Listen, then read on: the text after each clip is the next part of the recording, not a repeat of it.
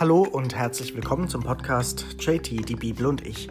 Heute lesen wir das 19. Kapitel in der Offenbarung des Johannes und wir nähern uns damit auch dem Ende.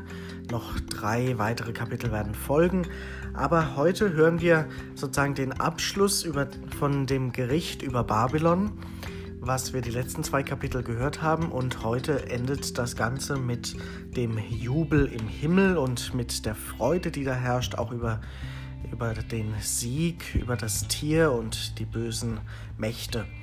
Wir hören heute dieses Kapitel in zwei Abschnitten und lesen einmal den ersten Abschnitt, eben den Jubel im Himmel nach diesem Gericht über Babylon.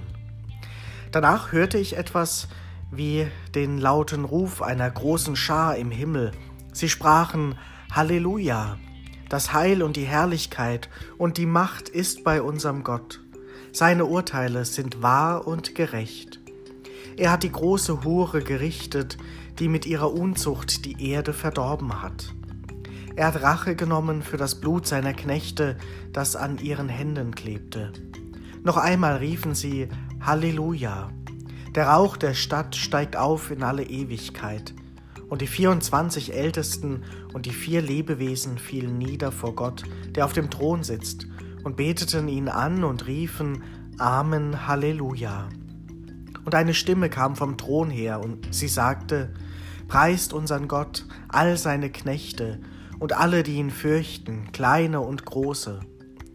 Da hörte ich etwas wie den Ruf einer großen Schar und wie das Rauschen gewaltiger Wassermassen und wie das Rollen mächtiger Donner.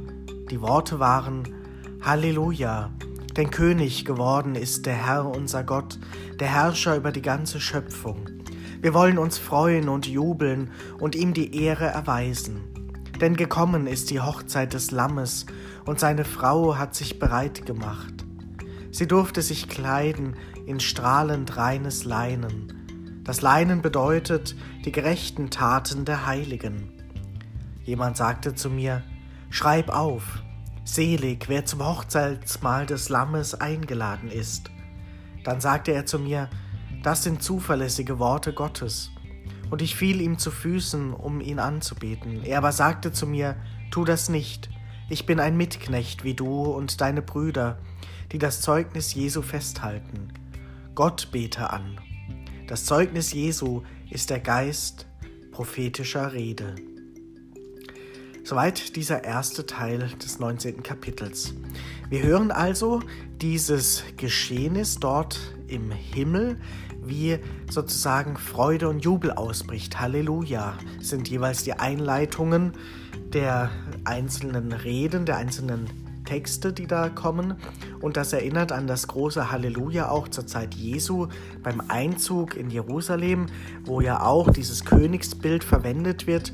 Die Menschen erwarten den Einzug ihres Königs, eines neuen Königs, eines Retters, des Messias, der, der gekommen ist, um die Menschen zu befreien, das Volk Israel zu befreien aus der Besetzung durch die Römer, aus der Unterdrückung, aus den ganzen Zwängen und dem Leid. Und das, was da an Palmsonntag geschieht, wo ja auch die Menschen unterschiedlich darauf reagieren, das wird hier noch einmal in seiner Vollkommenheit dargestellt. Jetzt ist die Herrlichkeit und die Macht bei Gott. Seine Urteile sind wahr und gerecht. Also jetzt ist dieser gerechte Gott tatsächlich ans Ziel gekommen.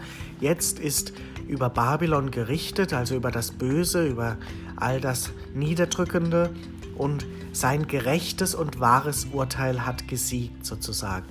Das heißt, am Ende der Zeiten, so die Botschaft und die große Hoffnung, wird Gott sein, der siegt, wird sein Urteil siegen, wird seine Wahrheit und seine Gerechtigkeit am Ende stehen und nicht die menschlichen Vorstellungen davon oder die menschlichen Argumentationsweisen, die menschliche Gerechtigkeit, menschliche Urteile, nein, sondern göttliches wird da stehen. Und den Menschen bleibt dann nur noch einzustimmen in die Anerkennung, dass dieser große Gott der wahre König ist, dass sein Reich jetzt anbricht und was kann man da tun, außer einstimmen in diesen Jubel. Halleluja, da ist dieser Gott und er und seine Gerechtigkeit und Wahrheit haben gesiegt. Dann wird eben in verschiedenen pathetischen Worten das Ganze beschrieben.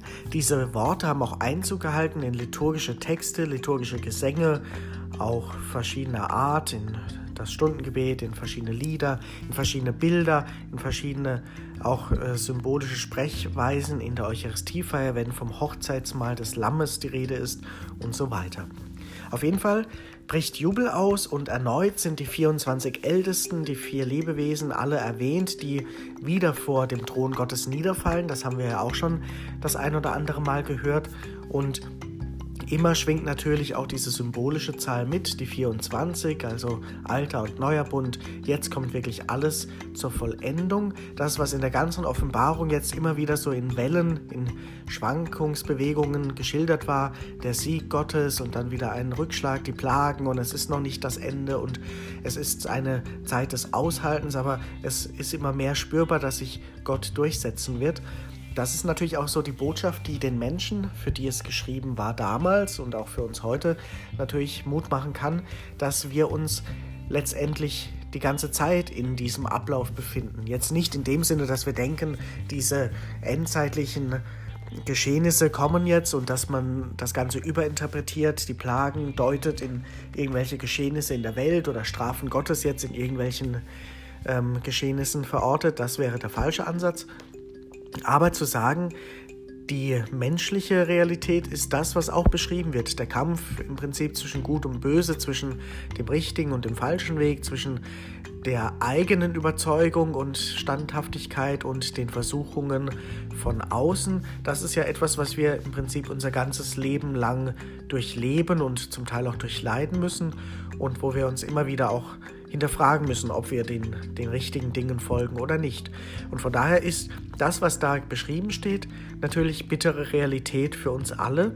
Und damals in Zeiten der Christenverfolgung für diese jungen Gemeinden war das natürlich genauso und vielleicht noch mal viel intensiver, dass sie sich da drin wiederfanden in den Bildern, in den Bedrohungen, in den Plagereien, in der Unterdrückung in der Situation von Babylon und da zu hören, dass jetzt tatsächlich eines Tages am Ende der Zeit der große Sieg Gottes kommt, dass der Jubel im Himmel ausbricht, dass alle alles zur Vollendung kommt, dass alle sozusagen vor Gott niederfallen und diesen großen Halleluja-Lobpreis einsteigen. Kleine und große, alle fangen an, Gott zu preisen und zu loben, wie es da heißt. Die große Schar mit mächtigen Bildern. Wieder wird ja erwähnt, gewaltige Wassermassen, der Donner, alles klingt eben großartig und mächtig. Und dann ist es eben der Appell an alle, das jetzt anzuerkennen, dass Gott der Herrscher über die ganze Schöpfung ist und er, wie es da heißt, ist jetzt König geworden. Also er ist jetzt tatsächlich am Ziel. Jetzt ist das Reich Gottes Wirklichkeit und wir werden jetzt dort unseren Platz finden, uns einordnen in die Schar der Heiligen, wie es da heißt, die Geladenen zum Hochzeitsmahl Dort, dort werden wir sozusagen willkommen geheißen und dürfen uns darüber freuen und jubeln, wie es da heißt, denn jetzt ist es endlich soweit, jetzt ist die Hochzeit des Lammes gekommen sozusagen.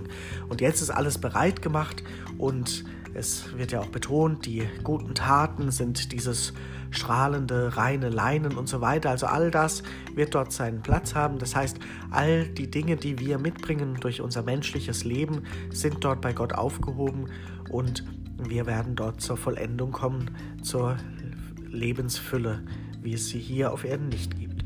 Und dann hören wir noch einmal, dass auch hier jetzt der Seher Johannes in Versuchung ist, den Falschen anzubeten, dass er sich niederwerfen will vor lauter ja, Überwältigung, vor lauter Freude und diesen anderen anbeten möchte, der da diese Botschaft Gottes ihm bringt, die er aufschreiben soll.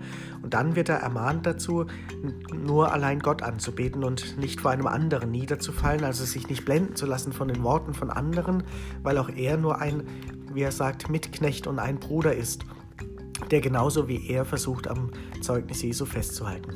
Also auch hier noch einmal der Appell, sich nicht vor Menschen niederzuwerfen, sich nicht blenden zu lassen von schönen Worten und überwältigenden Ereignissen, sondern immer klar zu haben, es ist Gott, der am Ende dieser König ist und ihm gebührt diese Ehre. Soweit dieser erste Abschnitt, lesen wir noch den zweiten. Dann sah ich den Himmel offen Und siehe, da war ein weißes Pferd, und der, der auf ihm saß, heißt der Treue und Wahrhaftige. Gerecht richtet er und führt er Krieg. Seine Augen waren wie Feuerflammen, und auf dem Haupt trug er viele Diademe. Und auf ihm stand ein Name geschrieben, den er allein kennt. Bekleidet war er mit einem blutgetränkten Gewand, und sein Name heißt das Wort Gottes. Die Heere des Himmels folgten ihm auf weißen Pferden, sie waren in reinen, reines weißes Leinen gekleidet. Aus seinem Mund kam ein scharfes Schwert, mit ihm wird er die Völker schlagen. Und er weidet sie mit eisernem Zepter, und er tritt die Kelter des Weines, des rächenden Zornes Gottes, des Herrschers über die ganze Schöpfung. Auf seinem Gewand und auf seiner Hüfte trägt er den Namen geschrieben, König der Könige und Herr der Herren. Dann sah ich einen, Eng einen Engel, der in der Sonne stand. Er rief mit lauter Stimme allen Vögeln zu, die hoch am Himmel flogen, Kommt her, versammelt euch zum großen Mahl Gottes. Fresst Fleisch von Königen, von Heerführern und von Helden, Fleisch von Pferden und ihren Reitern, Fleisch von allen, von Freien und Sklaven, von Großen und Kleinen. Dann sah ich das Tier und die Könige der Erde und ihre Heere versammelt, um mit dem, der auf dem Pferd saß und seinem Heer Krieg zu führen. Aber das Tier wurde gepackt und mit ihm der falsche Prophet. Er hatte vor seinen Augen Zeichen getan und dadurch alle verführt, die das Kennzeichen des Tieres angenommen und sein Standbild angebetet hatten. Bei lebendigem Leib wurden beide in den See von brennendem Schwefel geworfen. Die übrigen wurden getötet mit dem Schwert, das aus dem Mund des Reiters kam, und alle Vögel fraßen sich satt an ihrem Fleisch. Soweit dieser zweite Abschnitt und damit auch das Ende des 19. Kapitels. Und es ist sozusagen ein Kontrast zu dem, was wir gerade gehört haben. Erst war Freude und Jubel im Himmel. Wir haben sozusagen schon das Happy End spüren können. Die Hochzeit des Lammes war schon angedeutet. Aber dann kommt noch einmal der Rückgriff auf die Realität davor, auf das ganze Geschehen, was noch nicht genau, noch nicht ganz am Ende angelangt ist. Es ist noch einmal so ein, wie ein letztes Aufgebären des Tieres, des falschen Prophetes, der Gegner Gottes. Und wir hören sozusagen jetzt den ja, scheinbar definitiven Sieg darüber, das Tier und sein falscher Prophet, der viele verführt hat, also das Böse, das die Menschen immer wieder abgebracht hat und sie von Gott entfernt hat, werden jetzt geschlagen und getötet. Es wird beschrieben, es wird noch einmal ja, ausgeschmückt in kriegerischen Szenen und es sind noch einmal Anknüpfungspunkte auch an die Szenen zuvor, die Feuerflammen, die Pferde, die Diademe, der Name, der immer wieder auch ein, eine Rolle spielte, der Name Gottes, aber auch der Name des Widersachers, des Bösen, was ja in vorherigen Kapiteln immer wieder vorkam. Das kommt hier noch einmal vor. Und jetzt wird aber einer beschrieben, der auf dem Pferd sitzt, der blutgetränktes Gewand trägt und der das Na den Namen trägt, das Wort Gottes, also sozusagen das Fleisch gewordene Wort Gottes, wie es im Johannesevangelium auch heißt. Das Wort ist Fleisch geworden, hat unter den Menschen gelebt, also Jesus, der in die Welt kam, der die Botschaft Gottes bringt, der wird jetzt hier am Ende den Sieg davontragen.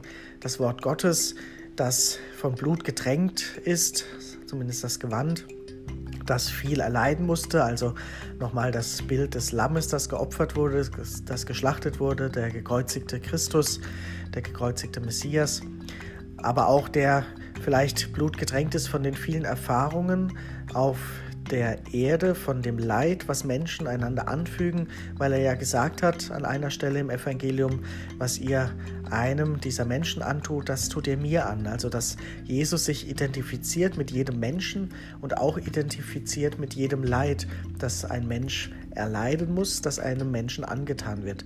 Sozusagen Jesus, der für jeden einzelnen von uns zu jeder Zeit leiden würde und auch leidet und dem alles widerfährt, was der Menschheit widerfahren ist und widerfährt.